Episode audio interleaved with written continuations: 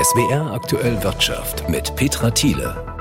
Zu wenig Geld, zu viel Bürokratie, darüber klagt eine Branche, die doch eigentlich zu den Pandemieprofiteuren zählen müsste und deren Geschäftsmodell angesichts einer immer älter werdenden Gesellschaft zukunftssicher zu sein scheint.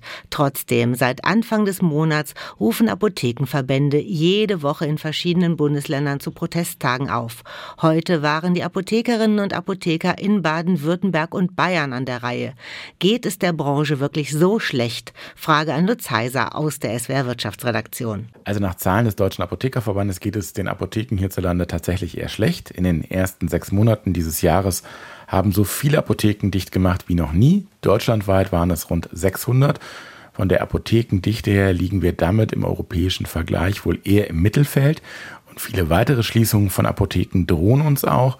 Auch in Baden-Württemberg und Rheinland-Pfalz klagen die Landesverbände, weil Apotheken auch aus Altersgründen schließen müssen, sich gerade auf dem Land oft und häufig kein Nachfolger für sie mehr findet. Aber gehörten denn nicht gerade die Apotheken mit zu den Gewinnern, etwa in der Corona-Zeit?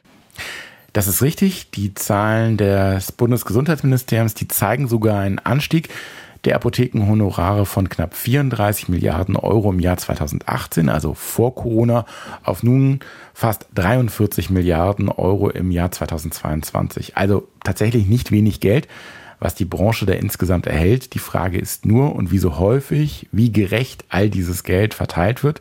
Es gibt sicherlich einige Apotheken, die etwa mit der Herstellung von speziellen Krebsmedikamentationen oder ähnlichem sehr, sehr hohe Summen verdienen. Aber es gibt eben auch viele Apotheken, hört man gerade wieder auf dem Land, bei denen die wirtschaftliche Lage tatsächlich derzeit eher schwierig ist, etwa weil immer wieder Arzneimittel knapp oder gar nicht verfügbar sind und das dann für die Apotheken tatsächlich viel mehr Aufwand und zusätzliche Arbeit bedeutet, die so aber in den bisherigen zehn Jahre alten Honorarsätzen gar nicht abgebildet sind. Wie groß ist denn der Unterschied zwischen Stadt und Land? Das ist ein absolutes Riesenthema. In Stuttgart, Mainz, Ludwigshafen oder Heidelberg etwa ist die Apothekendichte an manchen Straßenecken nach wie vor sicherlich recht hoch. Auf dem Land, im Schwarzwald, der Alp oder in der Eifel und Hunsrück sieht die Lage aber oft anders aus. Da muss man lange fahren und das ist natürlich aus Patientensicht ein Riesenthema.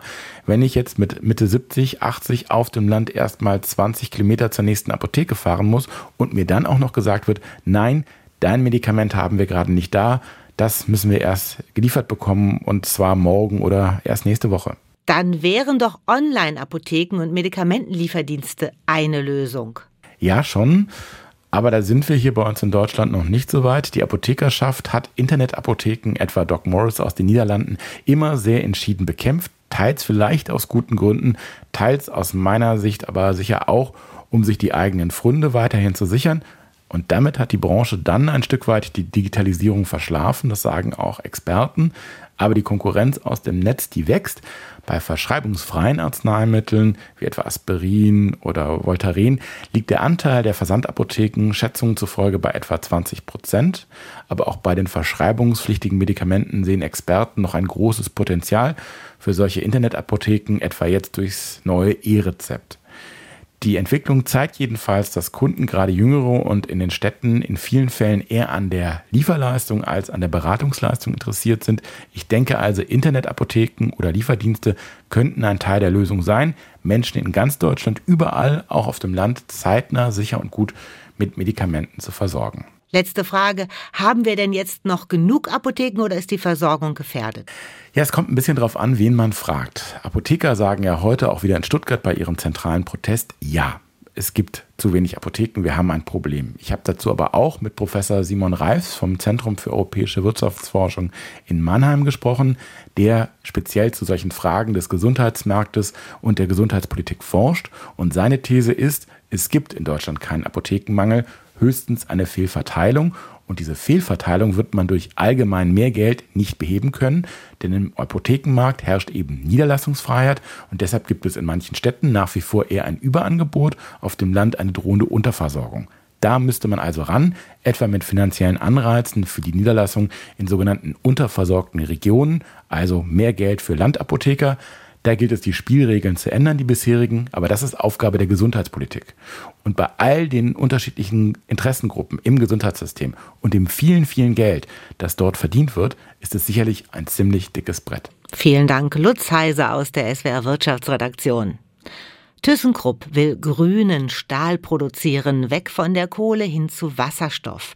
Dazu soll die Stahlsparte vom Konzern abgespalten werden und ein Gemeinschaftsunternehmen mit einem tschechischen Energiekonzern gebildet werden.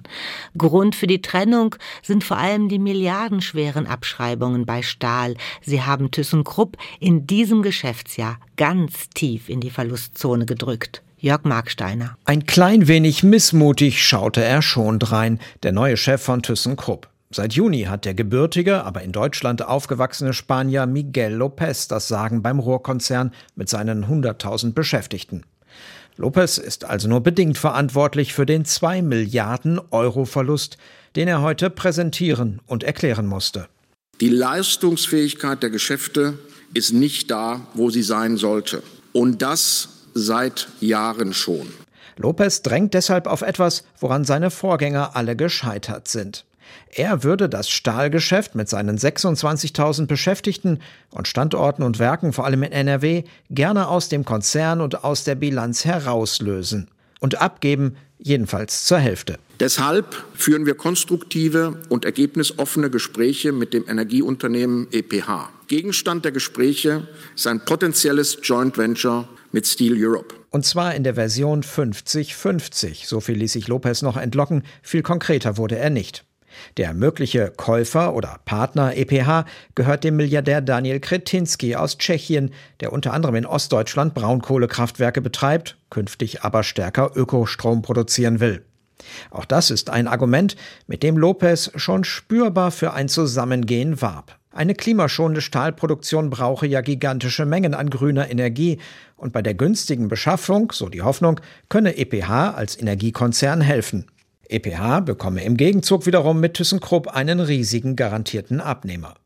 Ob diese Rechnung am Ende aufgeht und Realität wird, ist aber tatsächlich noch offen. Auch hinter den Kulissen heißt es, mit einer baldigen Entscheidung sei noch nicht zu rechnen. Immerhin, Personalvorstand Oliver Burkhardt versuchte heute schon mal, die Befürchtungen der betroffenen Stahlarbeiter vor dem möglichen Abschied aus dem traditionsreichen Mutterkonzern auszuräumen. Wir glauben aktuell, dass die Auswirkungen für die Beschäftigten sehr überschaubar sind. Alle bestehenden Tarifverträge, alle Vereinbarungen zur Beschäftigungs- und Standortsicherung blieben natürlich davon unberührt und gelten weiter fort. Unklar ist unter anderem noch, wie finanzstark eine solche neue Stahlgemeinschaftsfirma sein müsste und vor allem, wie Investitionen in einen grünen Umbau erfolgen könnten, wenn gleichzeitig der Bund möglicherweise künftig durch die gesperrten Förderfonds viel weniger Geld für solche Projekte zur Verfügung hat. Erst der Rauswurf, jetzt die Rückkehr. Was da gerade bei OpenAI, der Entwicklerfirma von ChatGPT, los ist, ist ein Drama, dessen Ende noch offen scheint. Fakt ist jedenfalls seit heute, der alte Chef ist der neue Chef. Wie es dazu kam? Am Freitag entzog der OpenAI-Verwaltungsrat Sam Altman das Vertrauen. Der 38-Jährige sei in seiner Kommunikation mit dem Verwaltungsrat nicht immer ehrlich gewesen, hieß es in einer Stellungnahme. Man habe kein Vertrauen mehr in Altmans Fähigkeit, OpenAI weiter zu leiten. Hintergrund für die Krise an der Spitze ist offenbar ein Streit über die Ausrichtung der KI-Firma. OpenAI wurde 2015 von einigen KI- und IT-Experten, darunter auch Elon Musk und Peter Thiel, gegründet und sei in seiner Idee ziemlich einzigartig für das Silicon Valley, sagt Tech-Reporterin Kate Clark im Radionetzwerk NPR. It's not something that is normal in, in Silicon Valley or in tech. Basically, OpenAI is run by a non-profit. Grundsätzlich wird OpenAI von einer gemeinnützigen Organisation betrieben. Diese gemeinnützige Organisation hat eine gewinnorientierte Tochtergesellschaft. Diese Tochtergesellschaft hat mehr als 10 Milliarden US-Dollar von Investoren eingesammelt, hauptsächlich von Microsoft, aber auch von anderen Risikokapitalfirmen. Sie begrenzen tatsächlich die Gewinne, die Anleger aus dem Unternehmen erzielen können. Dies soll sicherstellen, dass sie nicht den Gewinn, sondern die Sicherheit in den Vordergrund stellen. Einige Mitarbeiter des Führungsteams waren offenbar der Meinung, dass Altman die Software mit künstlicher Intelligenz zu schnell und mit einem zu kommerziellen Ansatz auf den Markt bringen wolle. Dies hatte für Querelen gesorgt, bis hin zur Entlassung Altmans. Doch die meisten Mitarbeiter standen hinter Altman, drohten ebenfalls die Firma zu verlassen. Dies hätte vermutlich das Ende von OpenAI besiegelt. Die Mitarbeitenden hätten möglicherweise zu Microsoft, dem größten Investor, wechseln können, so wie es Altman vorhatte. Nun kehrt Altman zurück und damit wird auch der Vorstand ausgewechselt. Er liebe OpenAI, postete er. Was er in den letzten Tagen getan habe, diene dazu, das Team und seine Mission zusammenzuhalten. Er freue sich, unter dem neuen Verwaltungsrat zurückzukehren und weiterhin mit Microsoft zusammenzuarbeiten. Was der Schritt und die Neuordnung des Verwaltungsrates für die Richtung der Firma aussagt, bleibt abzuwarten. Möglicherweise wird sich OpenAI nun noch stärker gewinnorientiert aufstellen. Das Chaos der vergangenen Tage dürfte aber insgesamt kein gutes Licht auf die Führung innerhalb der KI-Firma werfen. Katharina Wilhelm, Los Angeles. Und zum Schluss werfen wir doch noch einen Blick auf die Börse. Der DAX am Nachmittag deutlich im Plus. Großer Gewinner in der zweiten Reihe sind Aktien von ThyssenKrupp. Der Industriekonzern hat im abgelaufenen Geschäftsjahr zwar tiefrote Zahlen geschrieben, was vor allem mit Abschreibungen in der Stahlsparte zusammenhängt, aber die Aktionäre sollen trotzdem eine Dividende erhalten und das kommt an der Börse gut an. Kontrastprogramm dazu Morphosis. Studiendaten zu einem Medikament gegen einen seltenen Blutkrebs sind nicht so gut ausgefallen, wie er hofft. An der Börse ist deshalb die Unsicherheit groß. Möglicherweise könnte das Medikament überhaupt nicht zugelassen werden. So wird spekuliert. Claudia Wehrle, ARD Finanzredaktion, Frankfurt.